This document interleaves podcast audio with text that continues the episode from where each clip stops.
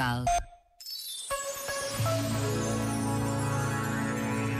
Como evitar ilusões? Com relações e conversas de verdade.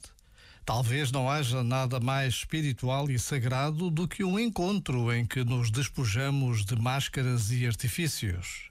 Isso obriga-nos a fazê-lo a partir de um lugar adulto em nós, capaz de abraçar e assumir as consequências do que venhamos a descobrir. Só assim, num verdadeiro enraizamento na realidade, libertamos o outro, a nós e à relação do peso a mais que carregamos conosco.